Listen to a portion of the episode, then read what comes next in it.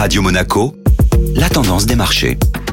Radio Monaco, la tendance des marchés avec Société Générale Private Banking. Bonjour Delphine Michalet. Bonjour Benjamin. Le retour des craintes liées au groupe Evergrande pèse sur les indices boursiers. Oui, après son timide rebond de la veille, l'indice parisien n'aura pas réussi à préserver le seuil symbolique des 6700 points et clôture la séance d'hier en baisse de 0,30%. Les tensions autour du dossier Evergrande ravivent l'aversion risque des investisseurs. Le géant immobilier chinois a annoncé dans la nuit de mercredi l'échec de son projet de cession de l'une de ses filiales. Ce projet aurait pu apporter au groupe près de 2,2 milliards d'euros. Le promoteur pourrait donc ne pas honorer ses obligations financières et être en situation de défaut dès ce week-end.